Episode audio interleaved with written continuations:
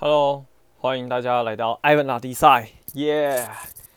太棒啦！又是一个礼拜一次跟大家来分享这个礼拜我自己的一些收获与体会，这样子，然后以及学到一些新的东西。那这一集呢，大家跟大家聊聊什么后？嗯，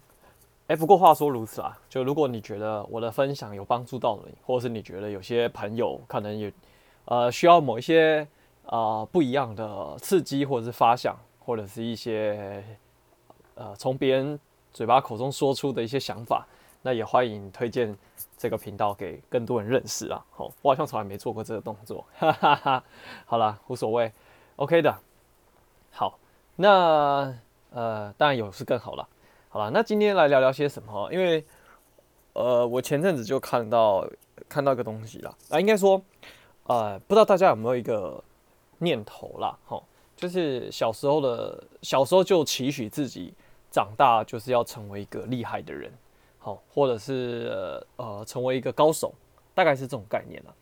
那那就是在这个求学到工作一路上发展上，虽然我觉得相较于那种真的很厉害的人来说的话，当然自己还是有很多地方是可以再更更好、更加强的。但是其实内心中就是有些渴望啦，就是对于想要变得更厉害、成为高手这件事情是有渴望的。那所以在这一路上嘛，就是我我觉得自己算应该算好学吗？嗯，也蛮算蛮愿意接受新知识的。然后那因为之前就看过一个东西叫做如何成为一个高手，其实 YouTube 上面也有蛮多就是跟这这方面有关的这个呃。这个音频视频好，那我今天就是结合一些综合的学习，综合的这个知识、这个观念啊、想法，然后跟我以前学到的东西做一个嗯交互应用吗？嘿嘿，好了，反正就艾文说故事喽。OK，好，那先先讲哈，要成为一个高手之前，就是啊，你得跳脱出舒适圈，跟跳脱出。一般大众的思维模式，因为仔细去想想嘛，这世界上八零二零法则是这样讲的嘛，对不对？那所以如果我们的思维模式落在跟百分之八十的人一样的话，那很容易就是就怎么讲，就是跟大家想的一样，所以自然而然我们就比较容易变成怎么样平凡人。OK，所以这个东西第一第一个东西要先破题就是。我们能不能够分辨清楚，我们现在处在一个很大的局里面，就是这个百分之八十的这个局里面。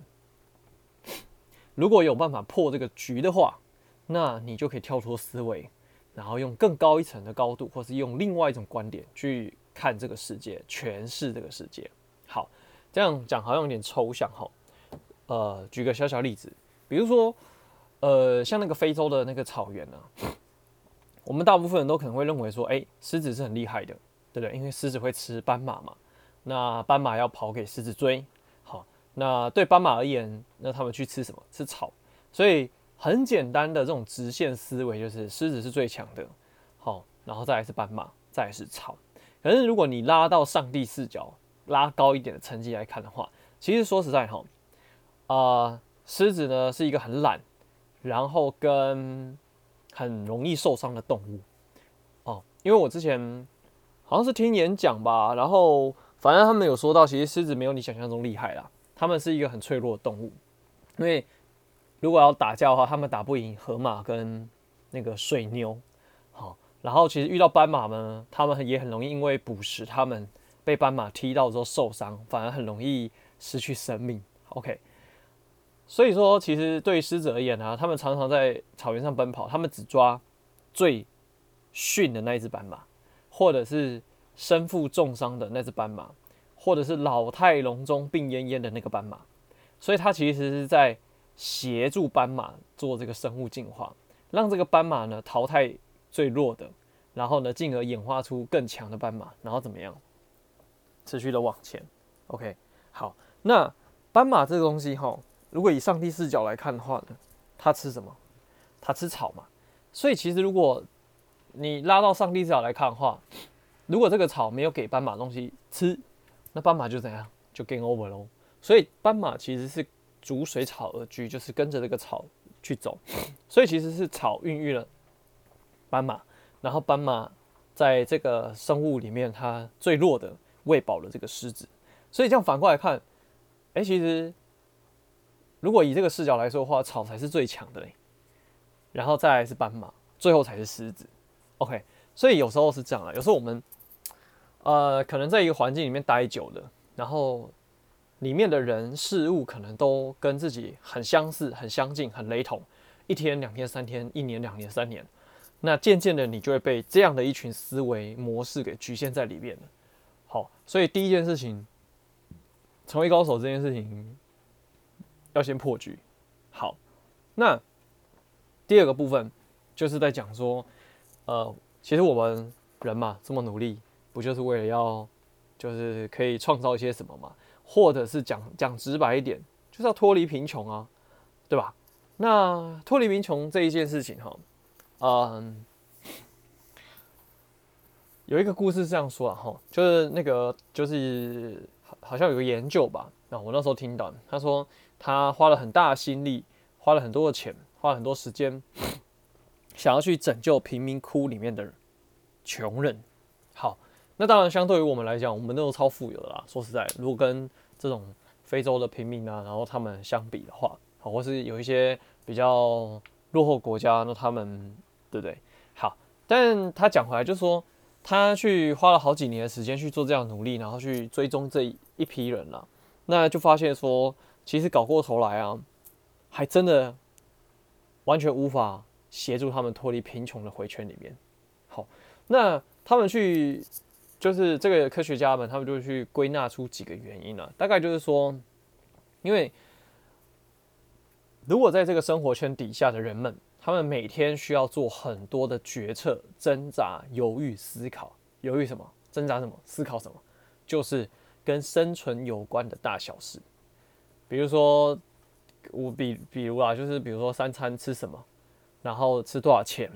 然后可能 always 在算计说能花多少钱，能用多少钱，然后又或者是说，呃，对于他们来讲啊，很多时候就是因为我们都知道延迟享乐这个概念，可是这个延迟享乐也是有分等级的，只是在于说对于他们来讲，他们因为是在更更这个生活水平线下面嘛，所以他们会更想要什么？更倾向于如果我有些资源的话，我想要啊去做享受，所以他们呢，要么就是每天挣扎犹豫算计。好，计算就是他们能够运用多少资源，又或者是他们得到资源的同时，他们就会选择的及时行乐去做这些事情，所以他们花花费了大量的注意力跟精力，精疲力竭去做这些这个决定、计算，然后终究走不出贫穷的局。好，那其实这个这个类似的这种故事啦，其实蛮多的，大家如果有兴趣的话，可以在。这个 YouTube 上面找找看，那这只要讲就是说，你看哦，从这一系列的这个过程，你就会发现，穷人好像似乎走不太出这个贫穷的局。好，那最根本的原因就是花了很多时间在被消耗，然后你的注意力被瓜分。好，所以之前有些集数的时候，我有聊到吧，就说，现在这个对于这个社会来说啦，好，我们都被很多的。呃，3C 产品啊，然后 YouTube 啊，或是一些很快资讯，好，然后或者是朋友圈，每天都有很多的东西把你的目光焦点、注意力给抓走，以至于其实你是有时间可以怎样，哪怕一个小时，哎，一天就这么一小时，你可以阅读，你也可以冥想，或者是你也可以自我对话。总言之。其实你是有很多机会，跟其实你是有这个资源，可以怎么样做这个自我对话、自我沟通、自我成长这件事情。因为这个东西它攸关的是长远的局，那只是大部分人都陷在当下的这个局走不出来，以至于没有办法破这个局。OK，好，所以最稀缺的资源啊，其实不是，可能不见得是钱，而是什么？我们的精神跟注意力。所以他在讲的就是说，人呐就是这样。好，很多时候就为什么叫穷忙族？穷忙族就是你越忙，你就觉得自己越没有时间去思考。你越不去思考，你就越容易被工作填满，然后被时间追着跑，被钱追着跑，被当下的人事物追着跑。OK，我觉得啊，这个东西蛮容易就会变成一个陷阱。这样，那局这个东西是这样哈，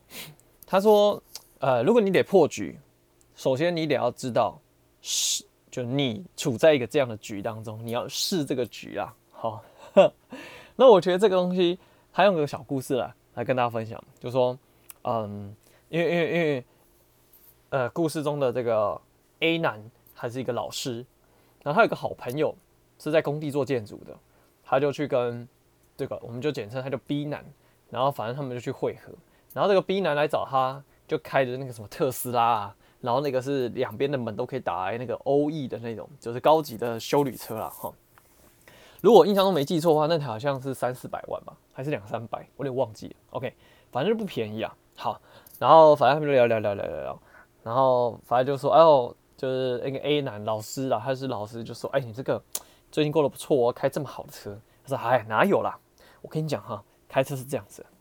我开这个车啊哈，虽然看起来开的车很贵，但其实我的目的并不是要是，就是说我很有钱或是怎么样子，而是因为我开这个车。然后这个做工程的、不管是建商也好，工头也好，看到我开这个车，表示怎样？哎，我有能力，所以我今天如果要贷款、要融资、要借钱的话，比较好借。那你是老师嘛？你老是开这么这么好的车不行，你会被人家说，哎呀，你没有情怀，没节操，好，就是没有老师的这个涵养素养吧？OK，其实你你讲到这个，你会觉得说，哇，这个很有趣呢，哈，对不对？因为呃。同样是车子这一件事情，可是不同的人他在做这件事情的时候，我们有时候只看到的是表象，但实际上很多时候我们都忽略了背后他为什么要做这件事情的用意。OK，所以有时候我我觉得这件事情真的很不容易啊，因为我自己也很容易看过就就就就就让他去了，也没有多问为什么，多想为什么。好，所以我觉得这个东西倒是蛮好的一个练习，就是说多去思考，多去想，然后多去问为什么。好然后有时候有些东西或许啊，问着问着问着，呃，很多时候我的心理状态是这样的，好像也问出问不出个答案跟所以然，可是就总觉得多问多问，好像实际上对于自己的思考或多或少就有一点点的提升跟帮助。那不知道大家有没有这样的想法跟经验？OK 了，那如果有的话，你也可以 跟我说这件事情，好吧？好，那再来就是说，所以今天嘛，如果你要了。啊，你可以试局，试了局之后呢，我们再想想要怎么去破这个局。好，那要破这个局呢，他给了两个点子。好，第一个要么就是直接做革命，这个就是比较痛苦了，就是你要当下直接啊，就是拿刀砍了自己，这大概是这种概念，就是彻底革新。第二种就是改革，好，依照现有的情况底下，然后你去做什么延伸的发展，好，做改革。它有点类似像我们现在比较大家常讲的叫斜杠啦。好，那说回来哈，因为你得破这个局，所以你不能够怎样被这个局给钳制住，你要反压这个局。好，那这边就跟大家分享一个故事啊，吼，就是他讲说，嗯，因为在外国，你可以想象，如果你现在牙齿的两颗门牙少一颗。好，变成是中间是空的嘛，哦，在正中间哦，然后这时候你可能只有二十出头岁，二十五岁，就是二十二十五岁左右，好，那个时候正是怎么样，青春大好，花样年华，结果你的门牙少一颗，好，那这个是呃这个案例就发生在这个国外，就是有一个女孩，她就是天生少了这个门牙，然后非常非常的困扰了，然后以至于非常没有自信。然后到最后，她可能就是就是因为因为这个事情嘛，然后压力很大。然后那时候植牙技术还没这么好，不像现在你就去弄颗植进去就好了。那时候的国外，全世界就是这个技术还没有这么的完备。讲回来，那他就是因为这件事情很打击他嘛，因为都被同学笑啊、同事取笑啊，然后可能很多时候，因为你看，只要一讲话，嘴巴。露出来那个牙齿少一颗，是不是就很很很难受？好，因为人家就看到就会有异样眼光嘛。OK，好，所以他就很难过。然后长期被这件事情困扰，以至于最后呢，他还有一点点忧郁症啊，然后到最后很严重，甚至想要觉得说，哎呀，这辈子就被这个门牙给害了，然后很想要结束这个生命。好，那不过在结束生命之前呢，他还是会去找了医生做询问，然后看看有没有机会，就是转换思维吗？好，或者是找出一些办法。好，那这个心理医生，我觉得他也蛮有趣的哈。他就看看，然后跟他聊聊聊聊聊，他就觉得说，这个这个小女孩啦，就是这个女孩被这个门牙给钳制住了，被控制了，所以今天，嗯，她没有了自尊。好，所以如果反过来讲，要是我们可以去控制这个这个局，控制这个牙缝的话，会不会很多事情就翻转过来了？于是呢，他就跟这个女孩沟通说：“好了，反正你既然想死嘛，好，OK。”那我只跟你做两件事情。第一个，你确定你要离开这个世界上的时候呢，你要先跟我说，然后以及告诉我充足的理由，以及不可呃不可被翻翻转的这个想法。好，那反正我说服不了你的话，那你就呃结束这个世界，结束这个生命。OK，好，这是第一件事情。第二件事情就是说，OK，那可是如果你要在死之前哈，我觉得人生是这样的。呃，这个世界很好玩吧？那我们人生其实也是可以多做很多好玩的事情。那不然这样好了，你在死之前，我们来做点嗨的事情。好，多嗨呢？他就说：“OK，反正你这个门牙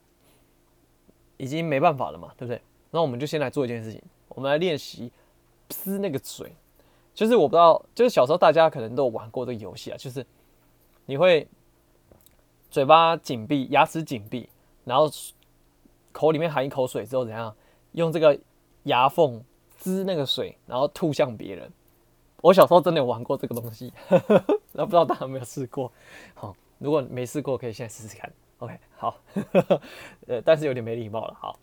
因为牙缝不是不是完全密合的吧？那你如果稍微有个地方也缝出来大一点点，你是可以从那个缝隙挤出水来。然后他就说，你去练习用这个挤出来的水，然后就是去射一个东西，反正就是练习射击啦。那想想很有很有趣嘛，所以女生就去练，好，然后去滋那个水，好，所以呃花了两个月的时间吧，好，反正过两个月，因为你知道从做这件事情开始之后，女孩的心情就没有那么长长久沉浸在这个不好的状态底下，因为她有事情做，而且她把这个缺陷，把这个局反过来反制它了，反运用它了，好，所以她就可以想射哪就射哪。想射什么东西就射什么东西，而且还几乎百分百命中，这样子。好，好，那在这个聊，在这个诊疗过程当中呢，后来这个医生就发现说，哎，其实这个女生啊，会这么没自信，跟这么这么的抑郁啊，什么什么之类的哈。原因是因为她有一个喜欢的男生，但是因为她就是因为牙齿这个缝啊，然后门缝很大嘛，然后对这个男生没有自信，所以又伤心情低落啊，很不开心啊，哈。然后于是呢，有一天，那个两个月之后嘛，就是这个小女孩已经滋这个水，这样滋的，就是非常的神准嘛。然后，然后那个医生就跟她说：“这样子，好，反正你都要选择离开这个世界嘛，对不对？那我们当初有讲嘛，就第二件事情就是你要做一些嗨的事情。那我们这样子，好，那个喜欢你喜欢的那个男生呢，你的你就选某一天。”然后怎样，在他进去那个茶水间的时候，对他滋这个水。哎呀，那个女生觉得说：“哎呀，天哪，这个也太不好意思了吧，什么什么之类。”好，反正几经沟通之后，后来这女孩子还是怎么样，就想说：“好吧，那我就照做了，去吧。”哇，这下子去啊，不得了了，不得了了，不得了了！你可以想象，哈哈。好，他就去滋了这个男生滋了这个水。滋完之后呢，觉得哎呀太害羞太丢人了，就马上落荒而逃了。好，那结果殊不知，哇，神奇的事情来了，这女这男生就觉得这女生很有趣哈，他竟然可以这样子喷这个水，然后还命中她。好，于是这个男生就开始跟这女生这样，就是呃有了一些化学变化。好，然后就开始产生一些交集。后来隔了好几年之后呢，这个心理医生就没有再看见这个女孩了。然后直到后来好像七八年之后吧。他的诊间呢，反正就又来一个一个女孩，但是这个女孩呢是一个小女孩，可能大概就只有三四岁那一种。然后一进门之后呢，就对这个医生滋了一口水。大家听到这就知道，这个小女孩就是那个大女孩生下的小女孩。也就是说，后来那那个男生呢，就跟她怎样结为连理了。哦，哇，这个故事听完，当然了，这个一开始就是比较批判一点的时候，就说，哎呀，哪有怎么可能这么好啊？这这童话故事吧。好，可是你去想想，这故事很有意思啊。就是说，他从一开始被这个门牙门缝牙缝给控制了，到后来他跳脱出来，怎么样？就是去反而去控制了这个这个东西，然后破了这个局。好，所以就说怎么讲，就是成为高手哈，这件事情 好像有点牵强啊。不过没关系啊，哈，就是说啊、第一个先了解，我们都在局里面，你得试局。第二个破局，好，就是反过来用这个局怎样为你创造出更多的可能。好。那那再来这边哈，就给大家一些小小 tips，就是说，那大概有哪些东西有机会协助你破这个局，然后跳出去哈。那这边第一个东西啦，就是大家很不喜欢的东西，叫做练习，刻意练习。好，也就是说，呃，你在精雕一门技术的时候啊，其实不是说什么，嗯，你就大量的做练习就好，而是你必须要把它拆解出来，做一个刻意练习。其实，如果你去，如果如果大家对于运动赛事有了解的话，其实像那些运动选手啊，好，因为我因为我说实在，我以前有打过系篮，然后我们练系篮呢，其实最享受的就是打那个团体赛，就是在场上竞技，跟人家打球对打。可是说实在的哈，这个东西你要是从小打到大哈，嗯，如果你的练习是以这个为比重为是比较高的组的话，你不会进步。真正那种顶尖选手，他是会怎么样？他是会做，就是这一整套流程，他会把一个东西拆解出来，反复练习，练到他可以怎么样？他可以清楚的感受到每一个动作对他带来的感受，然后以及只要在这个行进过程当中有任何异状发现的时候，他都可以这样有意识的知道说，OK，这地方我需要停下来，或者是我需要做调整，刻意练习，针对性的重复练习。哇，这个很不容易，因为这个第一个要磨耐性啊，呃，这个因为像我本人就小小的小无耐性啊，所以呃，不知道是星座关系还是怎么样，反正就很容易三分钟热度嘛，会吗？没有三分钟热度，也没有到像他这样讲的刻意练习，好，所以他这个刻意练习是的，如果一个大方向来讲的话，叫做持续做你不会做的事情，因为很重要，所以再讲两次，持续做。你不会做的事情，持续做你不会做的事情。OK，所以，我我觉得这东西就有点像斜杠概念，就是你在你本来的工作当中，在你本来的本业当中，你必须怎样去挑战自己不会的事情，然后在挑战不会做的事情的情况底下，你必须要刻意练习，去刻意练它里面的其中一块，然后反着自己做。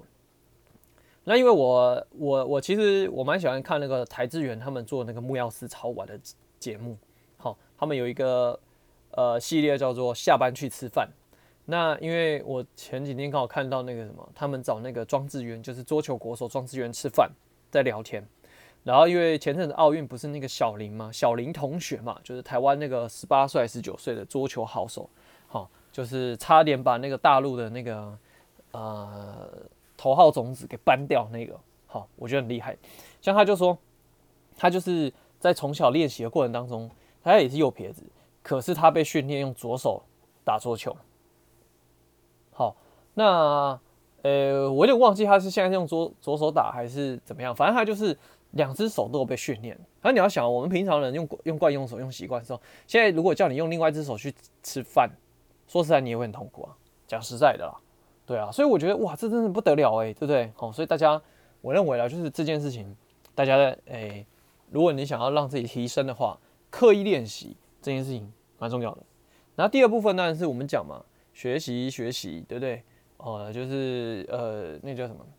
反正要要要要练习，也要学习啦。吼，就是它是啊，像像划船一样。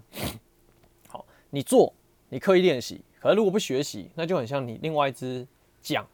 就没在动，所以你就会怎样原地打转。所以必须要学习、练习两个桨一起动，你才往前。好，大家说学习分三种啊，第一种就是你在舒适区学习，好，就是反正闭闭闭着眼睛你都可以做的事情。第二个就是最高境界那种了，就是恐慌区恐慌区的学习。好，这种都是大家很抗拒、很害怕。比如说，大部分人很害怕什么？销售、公众演讲，或者是呃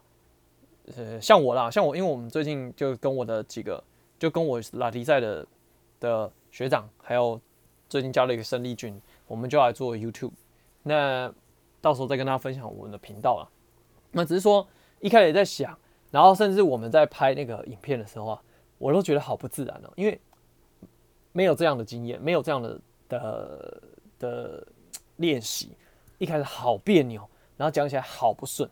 好也是充满着恐慌。但我想说算了，就豁出去，哈哈哈哈。好，那比较好的呢是抓在中间，就叫学习区，就是脱离舒适区进入学习区。好，那。这个学习区是这样子哈，他举一个一个企业家，我觉得这个很好，分享给大家。Facebook 的老板佐克伯，他每年都会给一个挑战，给自己一个挑战。比如说，他有一年要学中文，然后有一年说要跑完不知道多少公里的马拉松，然后什么每天要认识一个新朋友，然后有一年要做呃全新学什么城市语言。反正总言之，他常常会给自己找一个目标，一年。自己不会的事情去做挑战，OK，所以我我自己是觉得，我我自己是觉得说这件事情，第一个显示出了他主动积极的这个态度，第二个就是讲的嘛，学习他跳脱舒适圈进入学习区。那至于对他来讲恐不恐慌，我不确定啊，OK，所以我觉得说这东西，嗯，大家可以参考看看。而且你看现在，呃，已经十月要底了，这个二零二。一年也只剩下两个多月了，大家是不是可以好好的来回头检视一下自己的新年新希望呢？啊，我也需要检讨一下。OK，好，那再讲回来哈，呃，如果如果当然了，有时候一年一个目标，或许有些人对有些人来说很困难，那你就得必须进到一个团体里面。怎么说？就是你在做任何事情的时候，需要有一个即时反馈。即时反馈可以给你造成什么？及时调整，及时的冲击，然后及时的尝试，然后可能会有不一样的结果。因为我们很长很长时候，因为回馈太少，反馈太少，不管是好的还是坏的，总言之，你接收到刺激太少的情况底下，你很容易就怎么样？嗯，很多东西你做久做久做顺手了，你可能就没有那么在意了，所以最后就会如何？就会。习以为常，这个就进入了这个学习误区里面了，就是你就进入到舒适区里面了，好，所以我觉得说，呃，这个部分呢，就是跟大家分享了，好，那，哇，其实我今天准备的东西蛮多的，好了，后面还有一个哈，就是说，在最后一个也是我常常跟大家讲的，就是说，以终为始，用。你想要的结果来决定你现在的出发点，或者是你要往哪里去。因为很多人呢、就是我觉得台湾会有个很大的习惯，就你念什么科系，就用那个科系做你的工作的考量点，用你的优势来进入这个职场的考量。可是大家有没有去想过，说你的优势其实是过去的经验堆叠出来的？所以才会有你现在的优势。可是，如果你真的想要突破自己，破了这个局，势必你得要提到另外一个层次。如果要提升到另外一个层次的话，那是不是现在对于自己来说的优势就不能够是优势了呢？诶，那是不是就得去挑战一些不一样的东西，对吧？好，所以导果为因啊，就是说用。最终的结果，然后来去思考你到底，现在应该要往哪里去？那很多东西这样啊，给大家一些想法。结果以结果为出发点的话，有一些方式是，如果是你以财富为目标，那你就用财富这个东西来思考你现在工作或是你在做的事情，怎么样可以到达那个地方去？好，因为今天时间已经也半小时了，好，那我没办法讲太细，所以我今天呢就先给大家一个概念了，好，那如果以精神层次来说的话，你追求是一个 pace 好，平静，或者是一个高高张力，好，那你就要去思考，大概什么样的路径，好，可以到达你这个结果，好，或者是说你追求的是社会成就、社会地位，OK，好，那所以呢，今天呢，哈，Ivan 呢就跟大家大致上聊到这边了，吼。这个破局，OK，我们每个人都活在这个局里面，好，可以最好的话可以试局破局，然后活出更高一个成绩，好不好？那祝福大家这个周末呢，就是愉快啦。好，哎，其实节目上一段时间周末都过完了哈，好了，那就下周工作顺利，好不好？OK，那我今天嗯就为大家带到这边啦，拜拜。